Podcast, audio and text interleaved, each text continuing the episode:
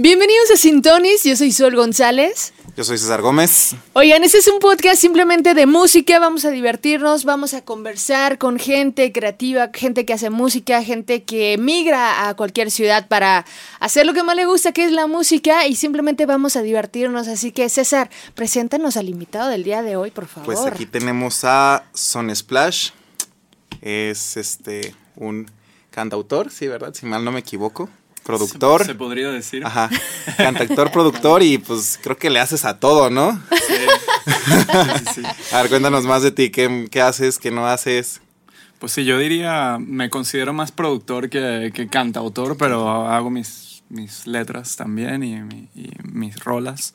Eh, y tengo, no sé, tal vez unos 17 años haciendo música, más o menos. Este, Cerca de los 20, no, no llevo la cuenta exacta, pero Empecé bien joven y em, he tenido bandas, empecé haciendo indie, eh, post-rock eh, y así mezclándolo con electrónica. Mi primera banda se llamaba Todos Santos.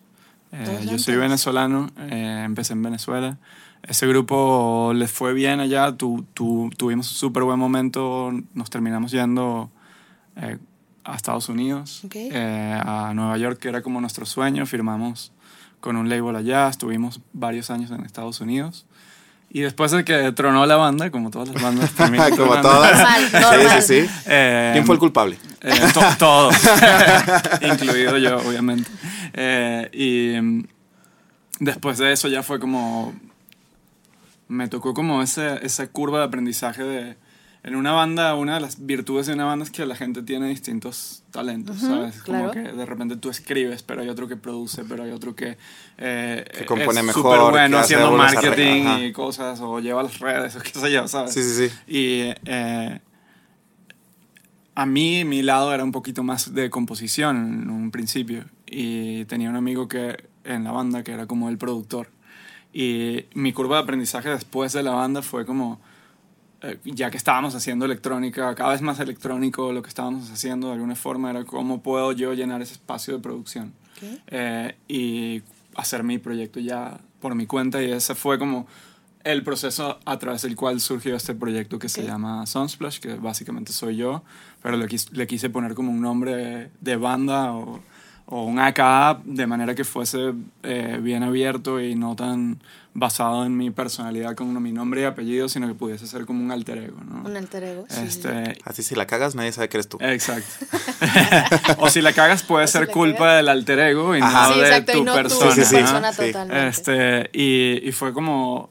Ha sido un proceso chido porque yo creo que todo, todos los que hacen carrera solista y eh, tal vez eh, cuando platiquen así con mucha gente se los pueda decir. Yo siento que, que, llega un punto en el que tú como, como solista tienes ese, ese momento en el que tienes que definir dónde se separa el, el alter ego, el personaje de la persona. Y es un poquito como, ese, a veces se funden, a veces tú como estás creando el proyecto, el proyecto empezó siendo como electrónica más tropical, yo estaba tocando un montón como DJ, como electrónica tropical divertida para pa la fiesta, pero siempre con un toque indie porque es de donde yo vengo, ¿no? este, y... Mm, y se ha ido volviendo como un poco más etéreo, más, más fundido con lo que en verdad es mi personalidad, que yo soy como bien tranquilo. El alter ego al principio era así, ah, ¿sabes? Como que Viendo todo que el te tronó la tacha y... Ajá, exacto. Y, y, y, cada vez más es como, se acerca un poco más a lo que soy yo, tal vez, como en mi día a día. Oye, ¿y cómo fue esta parte de, de bueno, de, como dices, de ser de Venezuela y esta migración a México, porque, vamos, sabemos que México es la mejor plataforma para la música, pero vamos, vives también en Guadalajara. ¿Cómo es esta transición de Venezuela a, México? Como yo viví en, en Estados Unidos, o sea, yo empecé mi carrera en Venezuela, yo luego me fui a Estados Unidos, hice muchos años de carrera en Estados Unidos, donde conocí gente de todas partes y me tocó venir a México varias veces con mi banda anterior, eh, a tocar varios festivales y hice amigos de Guadalajara bastantes. Entonces, o sea, casualmente como gente con la que tenía un, había un net label que se llamaba Pony Republic con quienes sacábamos cosas que eran de acá. Eh, es un, chico que se llama Eric que este, súper, súper amigo hasta el día de hoy. Eh, me había tocado en Colombia encontrarme con, con eh, los chicos de Abolipop, Lumen Lab y este, varios, eh, eran, son como productores de electrónica en un festival de electrónica que estuve allá. Entonces había hecho como una red de gente aquí, este, amigos, básicamente de, uno va haciendo como amigos del camino de la música en distintos lugares. Y me había tocado ya viajar a, a, a México a tocar varias veces y había visto cómo era un espacio donde había propuestas de todo tipo y obviamente había una, una escena musical este, muy chida, ¿no? Y un público muy, muy, muy bueno y muy grande, ¿no? Entonces... Que adopta la música, por sí, cierto. Exacto. ama, la música, adopta la música y es como un país muy abierto a que llegue gente de otros lados y les gusta y hay festivales, hay un montón de cosas que tal vez en otros países de América Latina no, no son tantos ni esas dimensiones, ¿sabes? Entonces eh, sí tenía la idea de, en algún momento dije, bueno, me quiero ir a Latinoamérica otra vez, pero no sabía exactamente a dónde y luego dije como que yo creo que México puede ser y como tenía amigos aquí, llegué a Guadalajara y terminé quedándome en Guadalajara. Fue, o sea, tenía la intención como de moverme más, pero se dieron las cosas y pues un poquito... Oye, pero entonces, como músico, ¿qué sientes que es Guadalajara? Ah, yo creo que, o sea, Guadalajara. Puedes hablar mierdas de las personas si quieres también. Es un, espacio libre aquí, un espacio libre. No, yo creo que Guadalajara en general es, es una ciudad eh, como de donde salen cosas muy chidas y que tiene un, como una energía cultural fuerte. Este, obviamente no es Ciudad de México en cuanto a dimensiones, ¿no? Que Ciudad de México es el Nueva York de Latinoamérica, ¿no? Sí. O sea, lo que sería Sao Paulo y Ciudad de México es es eso, ¿no? Claro. Este, aquí estamos obviamente en una, en una dimensión más parecida a lo que puede ser mi ciudad de donde yo vengo, Caracas, o donde puede ser, este, eh, no sé, Bogotá, o sea, otras ciudades chidas de Latinoamérica donde pasan cosas, pero que no son el, epicentro, ¿no? Este, siendo Ciudad de México quizás el epicentro, en algún momento también Buenos Aires lo fue. Este, creo que, que, ha cambiado un poco eso por temas económicos, sociales de Argentina, este, aunque hay mucha propuesta chida allá. Este, pero sí, o sea, yo siento que está cool. A mí me gusta esta dimensión de ciudad eh, en el sentido de que es tranquilo, puedes vivir tranquilo, estás relajado y al mismo tiempo no estás tan lejos del epicentro. Este, y eso, Provincia. Sí, y eso, eso tiene sus ventajas. O sea, obviamente, si quieres estar en el ojo de las cosas, mucha, muchas bandas de acá se terminan yendo allá, así sea por temporadas, o se terminan yendo allá definitivamente, pero siento que, que Guadalajara, pues, obviamente ha dado un montón de música y un montón de arte y un montón de cultura que yo como extranjero, si ves lo que la gente ve de México, afuera, mucho es de aquí. O sea, el tequila, este, el mariachi, etcétera, Obviamente, pues somos los chingones, ¿verdad? Sí, claro. El deporte también acá está brutal. Entonces, como, digamos que es un referente, obviamente. Ya, buenísimo. Y a ver, ¿cómo, cómo yo, yo estaba pensando, ¿cómo fue la transición de hacer tu música indie mm. a totalmente tu electrónica acá? O sea, sabemos que ahorita nos estabas contando de que sí empezaste a hacer en la misma banda como cosas más electrónicas y más todo, pero ¿cómo fue como ya realmente esa transición de hacer un de indie a más tropicalón. A más tropicalón y ahorita lo, mm. a lo que estás tocando, bueno, lo que estás produciendo ahorita. Yo creo que todo empezó porque teníamos la banda y ah, yo, yo soy muy amigo de, de, de, José Luis Pardo, que eh, era, fue miembro fundador de Los Amigos Invisibles y era como un mentor para nosotros. Ellos son venezolanos también.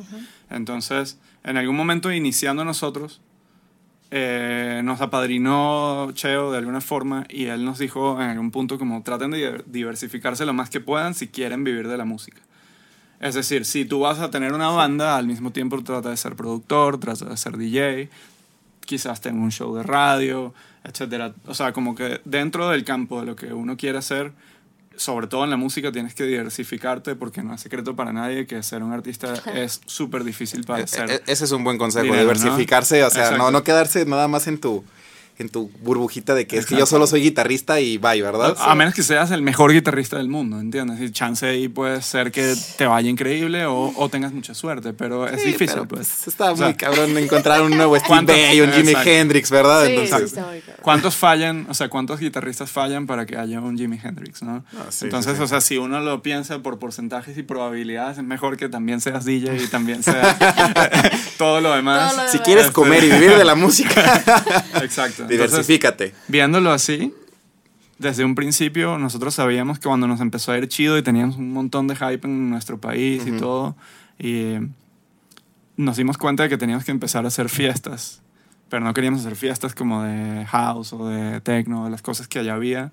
Dijimos, bueno, vamos a hacer fiestas donde pongamos punk, hip hop, eh, cumbia, o sea, que, que po- podías entrar y te... y- Muy tipo Brooklyn. eh, Exacto, que era como un Sí. poco... eh, y por eso nos gustaba, nos atraía Claro. tanto ir a Nueva York, porque era Claro, como onda... muy diversificado. Sí, entonces como que queríamos hacer ese collage cultural que tu- tu- tuviera todo lo que nos gustaba y empezamos a hacer nuestras fiestas y empezamos a hacer DJs. Y naturalmente a través de eso, pues mientras más haces eh, tu trabajo como DJ, más profundo te vas en tu investigación musical y eso me llevó a mí a, a cada vez más meterme como a ciertos géneros de electrónica que terminaron obligándome a aprender a producirlos, ¿no? De alguna forma. ¿Y cuáles son tus géneros favoritos de, de electrónica? ¿O en cuáles te metiste para, en esa para época, fíjate, yo estaba, en esa época estaba interesado en varias cosas. Eh, uno de ellos era, estaba saliendo de Inglaterra en ese momento una, un movimiento de hip hop que se llamaba Grime, este, que todavía existe. Eh, y era como un hip hop con un ritmo diferente. Este, eh, y es, me, me, me encantaba la producción de eso, que era como con bajos pesados. Y, Bien punchado, que Ajá, truene sí. la Que bocina. Ajá, exacto, tro- tronador de bocinas. y, y, em, eso era como uno de los géneros que yo estaba poniendo mucho y también obviamente en esa época estábamos con un amigo, había un género que se llamaba breakcore, que era como, como que agarras el drum and bass y lo hagas, lo hagas más extremo todavía y como con más, más roto, ¿no? Este, y eh, esas dos cosas me interesaban en ese momento. Ajá. Obviamente al final no terminé haciendo una carrera con ellas, pero fueron como cosas que me interesaba explorar, por ejemplo, en ese momento. Este, 8 bits también, que eran como la música de Nintendo y de, Ya, ya. ¿sabes? De Sí, esa música 8 bits está como bits. que Sí, sí, sí. su- suena esa, esa rara como producción entre el 8 bit y otro género es como súper raro, chido, pero ¿no? está chido. Sí. Entonces todo eso como que estaba, había una banda que se llamaba Dad Politics, que son franceses, este, que hacían como 8 bits pero con punk. Y a mí me encantaba esa banda, era como de mis principales favoritas en esa época. Estoy hablando hace, no sé, 17 años, algo así, quin- 15, 17 años. Este, y eh, todo eso fue como que, ok, quiero aprender cómo hacer estos sonidos que estaban bien locos, ¿no? Entonces, de inst- qué, qué programa usan. Entonces un amigo nos dijo, ah, es que hay un programa que se llama Ableton Live, que es nuevo, era nuevo en esa época. Este, Instalen eso, empiecen a probar con eso. Entonces, o sea, como que hemos visto, yo también de alguna forma en tantos años de, en esto, he visto cómo ha evolucionado la tecnología. Por ejemplo, yo vi el, el, el primer Ableton que yo usé fue el 1. Mm.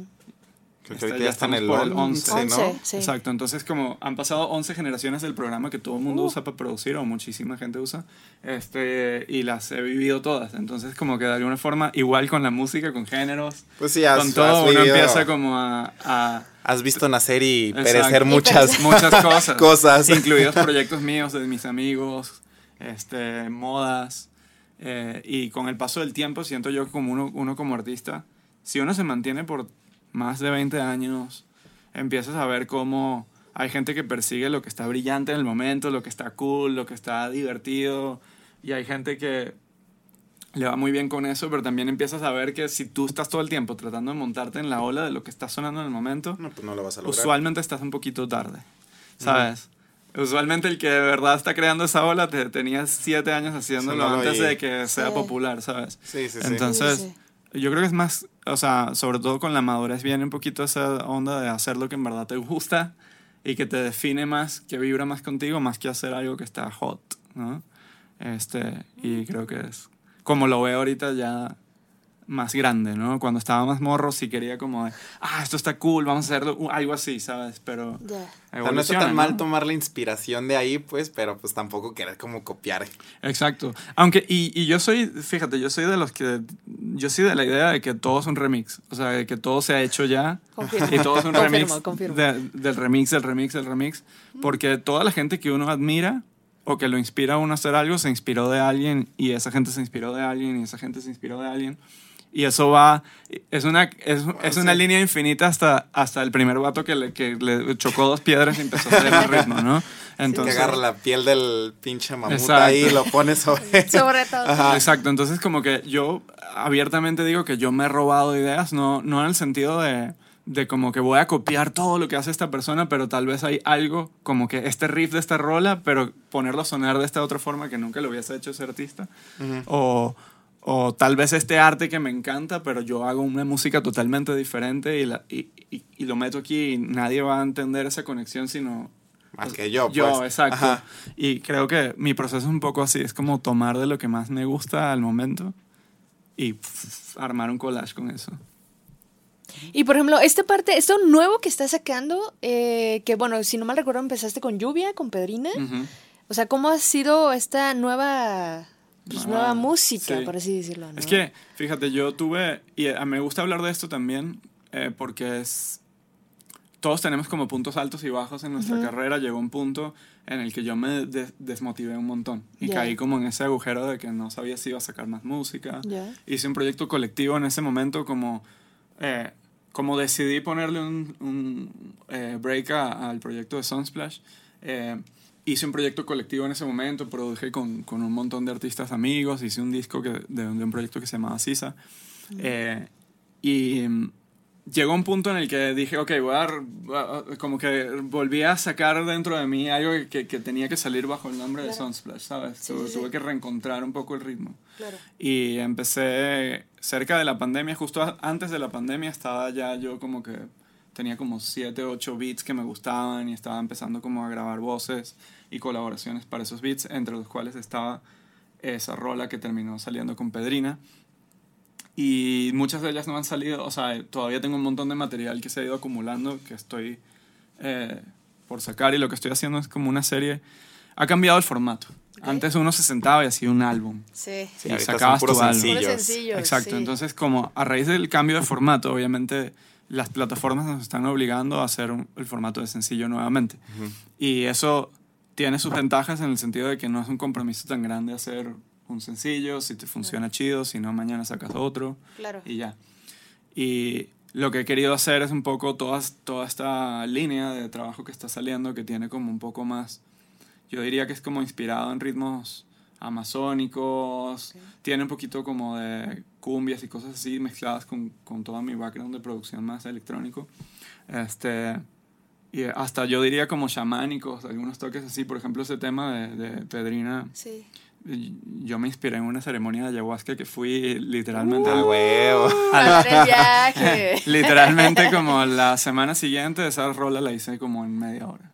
Este, hora. pues o sea, sí, no, es que beat- ya ah, traía ya. toda la inspiración ahí ya. ya, ya. O sea, como que un- una tarde, pues. En así, el viaje, no en el viaje escuchaste la Sí, sí, canción y ajá, escuché la canción y Más que escuchar la canción, eh, eh, como que sabía qué estética quería lograr. Ajá. Entonces, como que al sentarme lo pude ejecutar de forma muy rápida, ¿no? Entonces, yo eh, creo que me desvié un poquito, pero lo que, lo que iba a decir es básicamente que al retomar un poco mi ritmo, eh, decidí que lo que quería hacer era como hacer estos beats y Ya. empezar a mandárselos a gente chida de Latinoamérica y ver quién se monta. Ver quién se meta. Entonces hay mucha gente que no te responde y hay gente que, que inmediatamente te responde y todo fluye, como el caso de Pedrina, que, Claro.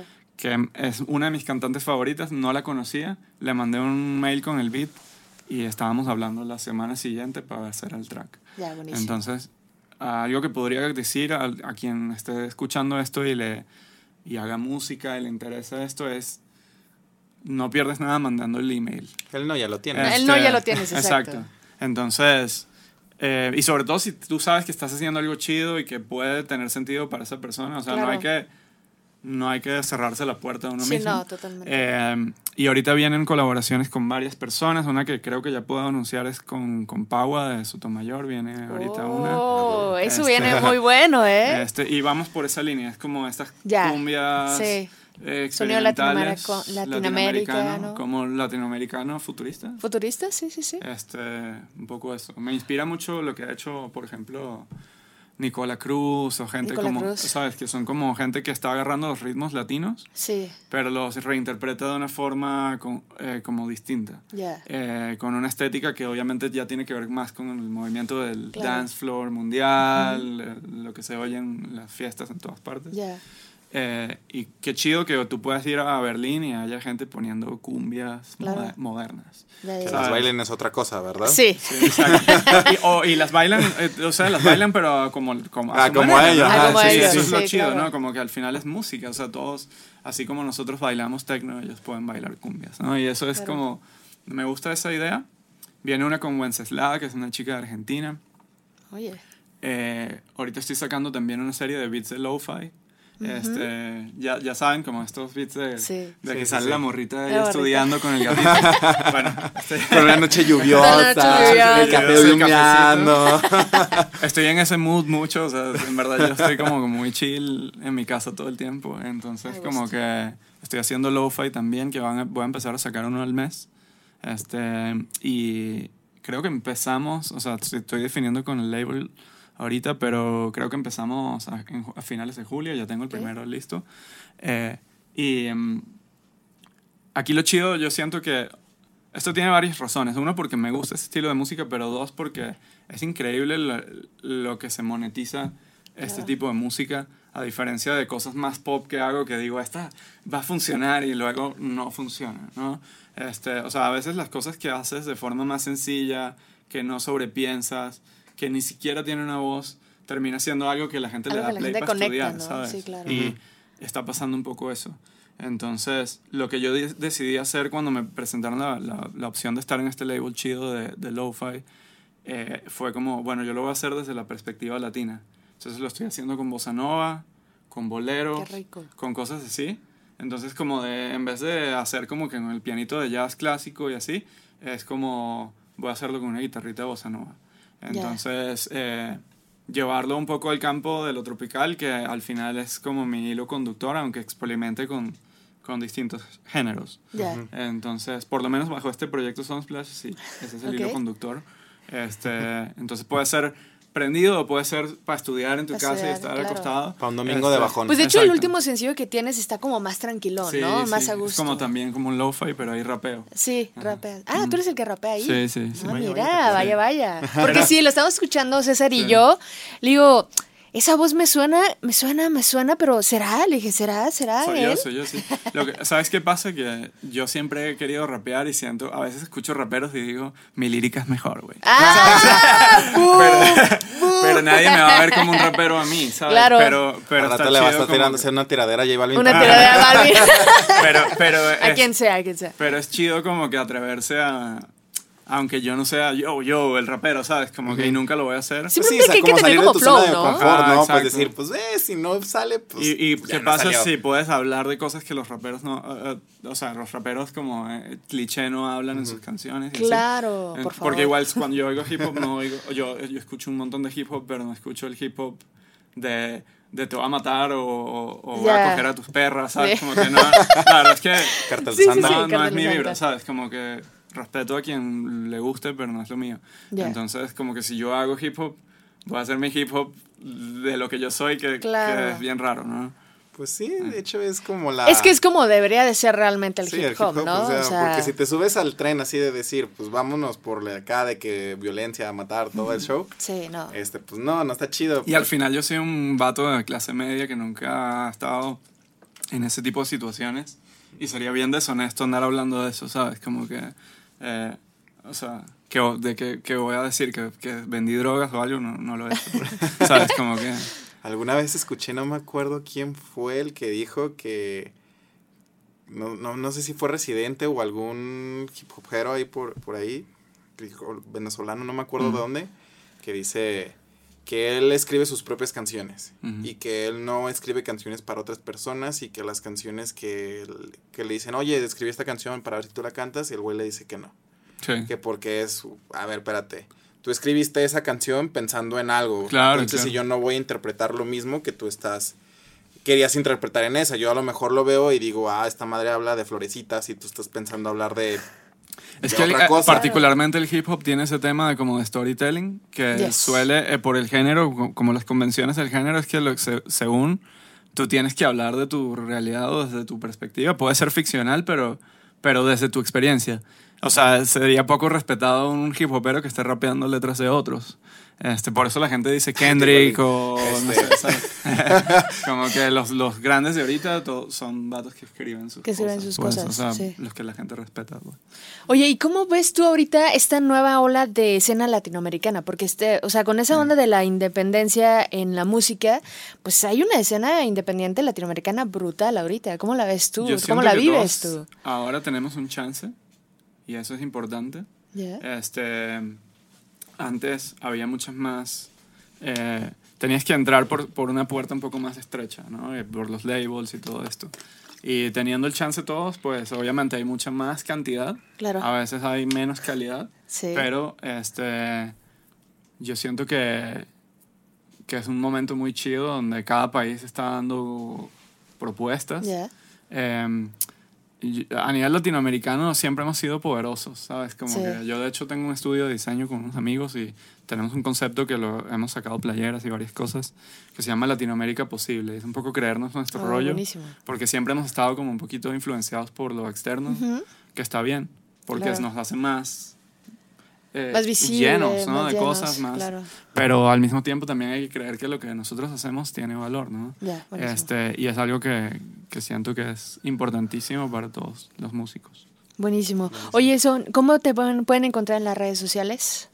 Eh, yo soy arroba sunsplashmusic, es S-U-N Splash. Music, en todas las redes. Sí. Este, no estoy en, Tik- estoy en TikTok, pero no lo uso. Eh, Normal. Voy a empezar pronto. Ya, me Ya. verán haciendo... A ver, comencemos ahorita. Vamos, vamos viendo, vamos No, viendo. no, Vamos pero viendo una vez. Yo creo que se pueden hacer cosas chidas en TikTok también, solo que Sí. todavía nuestra generación está entendiendo cómo carajos... ¿Cómo funciona? ¿Cómo eso? funciona? Digo, la- en Chile yo no sé cómo funciona Sí, eso sí, todavía, sí. la verdad. Este, Yo más o menos, pero... Pero, y la verdad es que deberíamos montarnos porque ahí está el... como Ah, sí, que ahí está el, el está nuevo deal, ahorita, ¿no? Sí. De la música. Este, y mm, es algo que hay que estudiar. Eh, Sí. y nada, pues yo quería cerrar con algo que yo Dale, creo que dale, es que- por favor. O sea, yo no estudié música, ni estudié diseño, ni estudié nada de lo que hago. Y todo lo he hecho como por aventarme y hacerlo. Yo creo que al final es súper importante para quien esté haciendo música como eh, amar lo que está haciendo y creer 100% en que, en que tu criterio es Claro. valioso y que si tú tienes 10 discos adentro, los saques. No importa si los oye un- una persona o los oyen millones de personas. Es muy difícil que, que pase como le pasó a Bad Bunny, por ejemplo, de que eh, eh, el vato estaba trabajando en un supermercado eh, un Sí, día un y día, un sí. año después era una estrella mundial. Sí. Esas cosas pasan, pero para la mayoría de nosotros Eso puede tomar millón. 10, Eso no 15 era un años. Entonces hay que amarlo. Claro, el valor de la música, ¿no? El valor de lo que haces, de lo que quieres hacer en realidad, es hacerlo y punto, ¿no? O sea, no importa lo que tengas atrás en tu vida, sino en el momento que estás y hacerlo, ¿no? La Exacto. música, Y totalmente. es difícil monetizar la música. Sí. Es difícil que te paguen por hacer esto, entonces tienes que saber que si tú no lo haces por amor, Sí. probablemente no Nada, vayas a no- durar. no a durar. Entonces, yo creo que eso es un poco, yo todo lo que he hecho, lo he hecho pensando en, en que sí puedo y en por qué no. Claro. Y al mismo tiempo, este, creo que también es valioso para nosotros como latinos tratar de hacer cosas y decir, yo quiero ver a más gente como yo ahí. Yo soy migrante, yo soy latino, yo Claro. no estudié música y aquí estoy, y aquí he logrado cosas chidas, he producido gente Pero esa es chida. música chingona y eso En es otras lo palabras, padre. sálganse de la escuela. Ságanse de No paguen, donde estén no y hagan lo paguen. que, lo que quieran en su vida y depe- todo, depende ¿no? de la persona, hay gente No que De la paguen las escuelas privadas, señores. Hay gente que necesita la escuela y hay gente que no le sirve la escuela. A mí personalmente no me servía la escuela. Entonces, yo sabiendo Es eso... cierto, sí, sí estudien. Porque hay veces que la neta vale madre. O hagan un café. Ah, también. Sí. Dejen la un música café. y hagan un café. Exacto. Este, o un podcast. O eh, Un lo podcast. que- Lo que, les Lo que guste, se ¿no? les El venga. doble de pambo también puede ser. este. Entonces, bueno, eso, yo creo que eso era algo que chido que, que me, gust- me, me quería dejar. Sí, sí, sí, Me gusta adelante, decir en este tipo de espacios. Dale, buenísimo. Son... ¿Algo más que quieras decir, agregar? ¿Ubicas a Pambo? ¡Ay, no! Googlealo, googlealo y dime si no se parece a Pambo. ¿Por qué, Dios? Oigan, pues muchas gracias por la invitación. Me dio gusto verte. Yo te conocí en 2015. eh, nos tocó trabajar una, una fecha en Booking juntos y pues espero que después de aquí tu carrera dé para arriba muchísimo y la verdad me gusta mucho lo que estás haciendo y que la gente realmente lo escuche, lo disfrute, lo comparta, porque eso también ayuda a todos los, los artistas independientes a ser grandes. Entonces, rato lo vamos a ver en el Dream Fields o en el Tomorrowland ahí. Ah, en el Tomorrowland, son, ¿dónde estás? Acá estamos. Estaría, estaría súper Estaría súper cool, ¿no? Súper, súper cool. Oye, eh, nada, mucha, mucha suerte con el podcast, chicos. Gracias. Este, si este es el primero o uno de los primeros episodios, gracias por invitarme. No, sí. Y que en el episodio 50 volvemos. Por favor. Luego también nos armamos una fiestita porque recuerden que vamos a tener showcases, así que todos los invitados de repente se van a ir sumando a esta red de eventos que vamos a tener para apoyar eh, a los artistas. No solamente es un podcast, es un gran proyecto, así que muchas gracias y que escuchen tu música. Voy a dar mucho Gracias. alcohol, drogas y perversión. Ok, no, no es cierto. También, adiós.